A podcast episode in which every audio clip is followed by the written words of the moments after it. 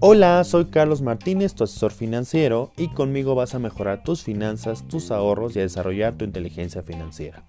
En el episodio de hoy vamos a ver cuánto tenemos que ahorrar o cuál es el ahorro recomendado para mejorar en tus finanzas. Y te lo digo de la manera más sencilla.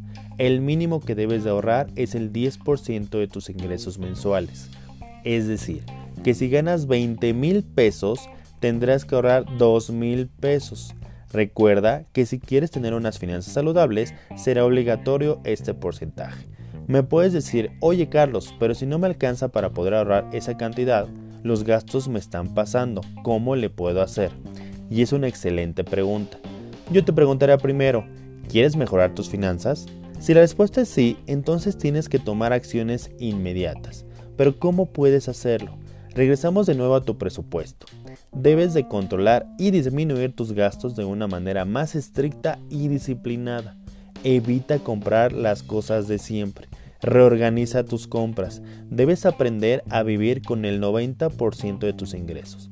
Si desde el principio ponemos peros, se te va a hacer muy complicado mejorar tus finanzas. Tu mente va a bloquearse y va a ver la forma de eliminar las ideas creativas. Y si te preocupas de que es mucho trabajo, te garantizo que los beneficios en un futuro van a ser impresionantes. Ahora, una vez que tengas muy bien establecido el ahorro del 10%, el siguiente paso es aumentarlo, que ya no sea un 10, ahora que sea un 15 o hasta un 20% y así va aumentando sucesivamente. Y sé que vas a decir, Carlos, los gastos me comen. Y tienes razón. Entonces el siguiente paso es aumentar tus fuentes de ingreso. Pero estos temas los vamos a ver más adelante.